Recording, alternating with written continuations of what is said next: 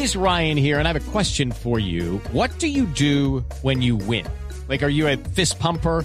A woohooer, a hand clapper, a high fiver. I kind of like the high five, but if you want to hone in on those winning moves, check out Chumba Casino. At ChumbaCasino.com, choose from hundreds of social casino style games for your chance to redeem serious cash prizes. There are new game releases weekly, plus free daily bonuses. So don't wait. Start having the most fun ever at ChumbaCasino.com. No purchase necessary. BGW. Void were prohibited by law. See terms and conditions. 18 plus. 901 se presenta un accidente de tránsito en la vía entre Bogotá y Girardot. Después de Melgar, kilómetro 23, a la altura del sector La Yucala, en Nilo, Cundinamarca, dice la concesión Vía 40 Express por Twitter, unidades de la concesión y la policía en el lugar para facilitar el paso seguro de los usuarios. Vamos a hablar en segundos del comunicado que emite el concesionario sobre lo que pasó esta madrugada, las larguísimas filas, la demora de los viajeros para llegar a toda la zona de los balnearios de Melgar, de Girardot, incluso quienes viajaron hacia Ibagué y quienes iban más allá, hacia el eje cafetero o a la ciudad de Cali. Antes, a las nueve y un minuto, hablamos de la convocatoria al debate de moción de censura contra el ministro de la Defensa, Diego Molano, por la operación militar del pasado 28 de marzo en la vereda Alto Remanso en Puerto Leguízamo, en donde mientras el ejército dice que hay 11 disidentes de las FARC abatidos desde la comunidad, lo que afirman sus habitantes y los sobrevivientes es que había varios civiles que habrían sido asesinados. María José Pizarro es una de las líderes que ha convocado desde la Cámara de Representantes esta este debate de moción de censura contra el ministro Molano. Representante Pizarro, buenos días. Muy buenos días. Eh, un saludo, Ricardo, para ti, toda la mesa de trabajo hoy en Blue y, por supuesto, a los oyentes un gran abrazo. ¿Qué dice el documento sobre la convocatoria al debate de moción de censura? ¿Cuáles son los argumentos que, que exponen ustedes, que son los firmantes para hacer la convocatoria del ministro de la Defensa? Pues bueno, lo primero es que el ministro de la Defensa tiene eh, y, como comandante en jefe de las Fuerzas Armadas de nuestro país, el presidente Duque, pues salieron Hello, it is Ryan, and I was on a flight the other day playing one of my favorite social spin slot games on chumbacasino.com. I looked over the person sitting next to me, and you know what they were doing? They were also playing Chumba Casino. Coincidence? I think not. Everybody's loving having fun with it. Chumba Casino is home to hundreds of casino style games that you can play for free anytime, anywhere even at 30,000 feet. So sign up now at ChumbaCasino.com to claim your free welcome bonus. That's ChumbaCasino.com and live the Chumba life. No purchase necessary. BGW. Void prohibited by law. See terms and conditions. 18 plus. Muy rápidamente hacer unas afirmaciones, casi que celebrando eh, el hecho de que unos disidentes habían sido abatidos. Obviaron claramente los detalles y las investigaciones periodísticas las declaraciones de la comunidad, eh, los testimonios de quienes estaban presentes ese día en ese bazar en Puerto Leguízamo, en la, en la vereda de Puerto Leguízamo, pues claramente contradicen las afirmaciones que hicieron tanto el ministro de la Defensa como algunos miembros de las Fuerzas Armadas y por supuesto, el presidente Iván Duque.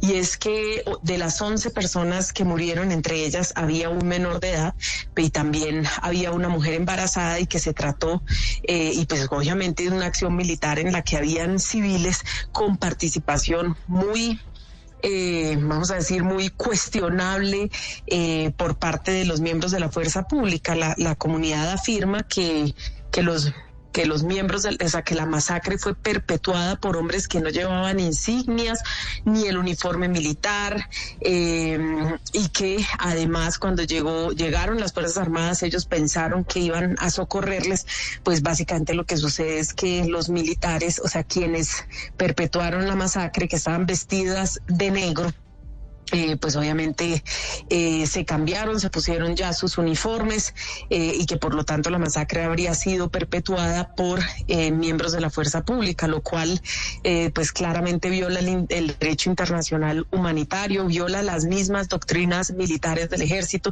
y por supuesto va en contravía del derecho de, de los derechos humanos y del derecho internacional humanitario, como ya dije. Representante Pizarro, me llama la atención que usted está pidiendo una presión social frente a este debate. ¿Usted teme que el ministro no asista, los deje plantados? No, lo que sucede es que ya conocemos muy bien lo que, lo que pasa alrededor de las mociones de censura. Recuerden que nosotros hemos citado varias mociones de censura en el Congreso de la, en la Cámara de Representantes, pero también en el Senado de la República. Recordarán el bombardeo en Caquetá, donde murieron varios menores y que eh, gracias a la presión eh, social, digamos, prospera simbólicamente porque el ministro Holmes de entonces renuncia antes de la votación de la moción de censura precisamente para evadir eh, o para, eh, pues digamos, para que no se materializara la moción de censura. En la Cámara de Representantes, como cuando hemos citado en los debates de moción de censura eh, a varios ministros, entre ellos la ministra Karen Audinem, recordarán pues una de dos, o no prospera la moción de censura porque claramente hay unas mayorías en el Congreso de la República, hoy por parte de las maquinarias y de los quienes eh, son aliados del gobierno nacional, eh, o por el otro sencillamente asistiendo pero no votando, que fue el caso de Karen Audinen para evadir eh, precisamente a la opinión pública, si daban su voto en favor de la ministra esto pues digamos no puede repetirse y la gravedad es tal de los hechos, sobre todo después de, los antecedentes trágicos que hay en nuestro país de falsos positivos, eh, los mal llamados falsos positivos, las ejecuciones extrajudiciales que claramente el país tiene eh, y los medios de comunicación, nosotros creeríamos y sobre todo después de la investigación tan seria que hicieron en alianza varios medios de comunicación, pues obviamente presionar no solamente para que prospere la moción de censura, eh, sino para cuestionar también a aquellos congresistas que eh, apoyen al ministro Molano cuando claramente estamos hablando de, eh, de, digamos, de una moción política, es decir, de un, de un juicio político, podríamos decirlo, por no haber con las misiones eh, y sobre todo con la misión de las Fuerzas Armadas que habla claramente de proteger a la población civil y de atenerse a los procedimientos que ya están estipulados en este tipo de situaciones. Pero representante, ¿esta presión social eh, incluye una convocatoria de marchas de protesta nacional en las calles?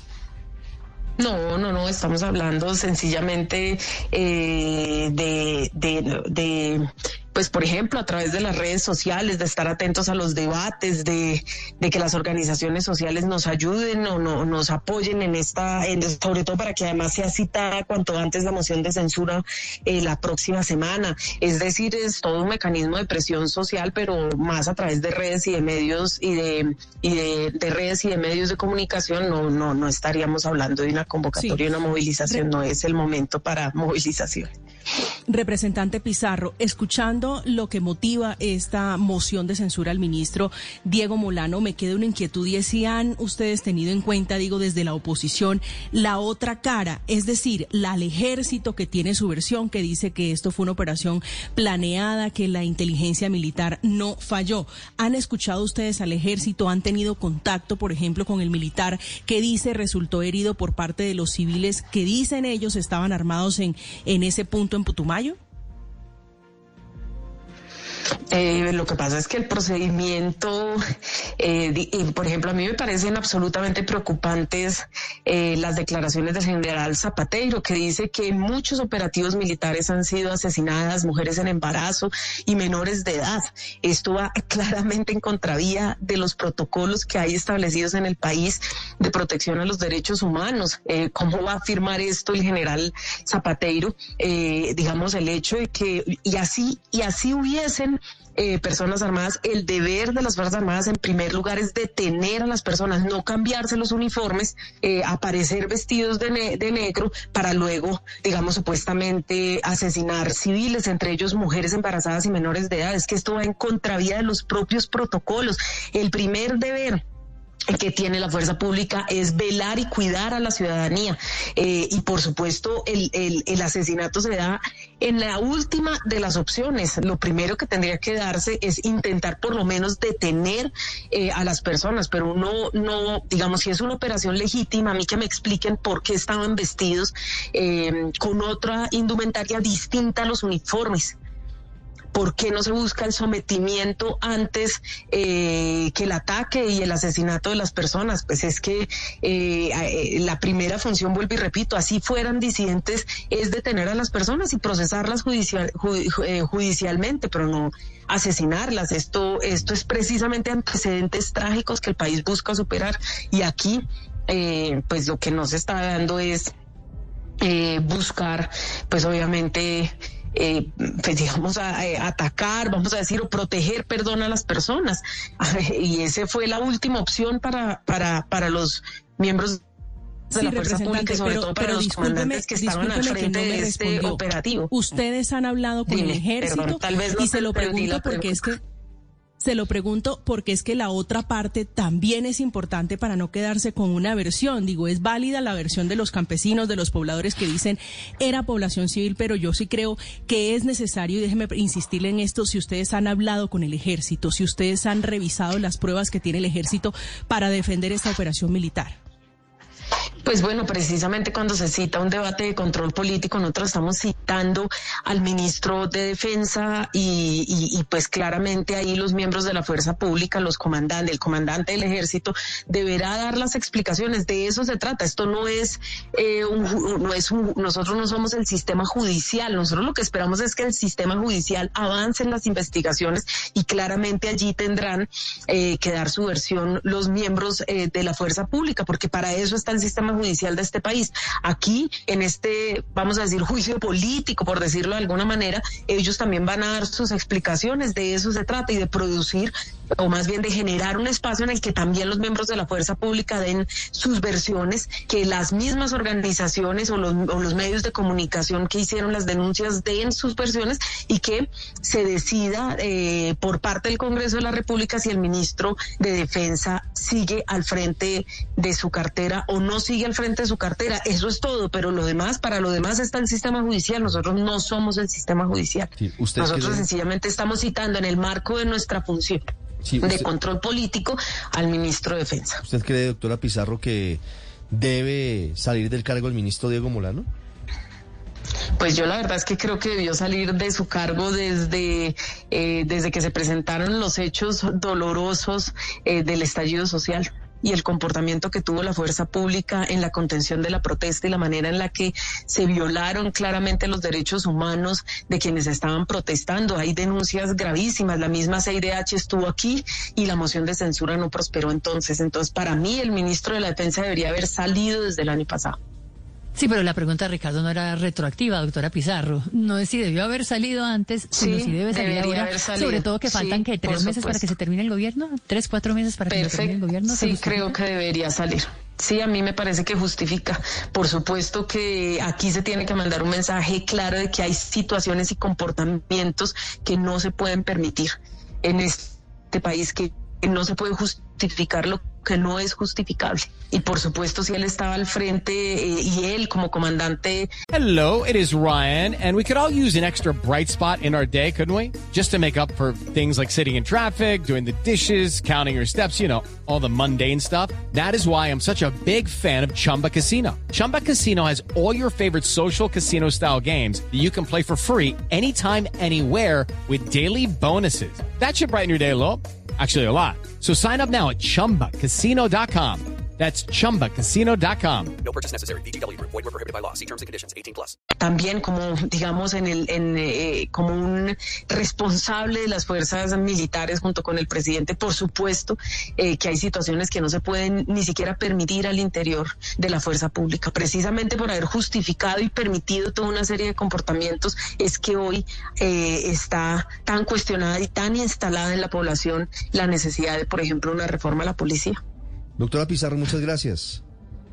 a ustedes muchísimas Mire, gracias Antes, antes de despedirla, quisiera que me aceptara una pregunta sobre otro tema. ¿Cuál es su opinión frente al perdón social que propone el candidato Gustavo Petro luego de confirmar la reunión de su hermano Juan Fernando, Juan Fernando Petro, quiero decir, con el ex senador Iván Moreno acusado de corrupción? ¿Usted apoya esa, ese concepto de perdón social que propone Gustavo Petro? Pues mira, a mí me parece que este país eh, no puede seguir eh, avanzando eh, en cierta, en, en, digamos, en lo que te digo, en justificar lo que es justificable. Yo lo que creo es que debe haber, pues por supuesto que en ese país tendremos que y tendrán que rectificar eh, todos aquellos si queremos cambiar de fondo este país. Si queremos cambiar de fondo este país, pues por supuesto que tendremos que avanzar en la reconciliación, pero la, el perdón, el perdón es una es un asunto muy personal y en los actos de corrupción lo que nosotros no podemos es naturalizar eh, un, comportamientos ni situaciones en las que pues le han robado oportunidades a millones de colombianos y eso pasa precisamente por por eh, caer como de rapiña sobre los recursos públicos. Yo, eh, pues realmente creo que hasta que no haya justicia es muy difícil avanzar porque si no lo que va a suceder es que van a, darse nuevos casos de corrupción porque sencillamente no pasa nada. Entonces, la verdad, eh, yo ahí eh, sí, sí creo que tiene que pensarse muy seriamente antes eh, y, y, nuestro candidato presidencial, que fue el primero en denunciar eh, lo que estaba sucediendo con el carrusel de la contratación. Sí, por eso llama la atención ese, ese encuentro de, de Juan Fernando Petro con, con Iván Moreno, uno de los capos de la corrupción en Bogotá y ahora en medio de un contexto que, que llama al doctor Petro de perdón social. Doctora Pizarro, muchas gracias. A ustedes, muy amables. Lucky Land Casino asking people what's the weirdest place you've gotten lucky. Lucky? In line at the deli, I guess? Aha, in my dentist's office.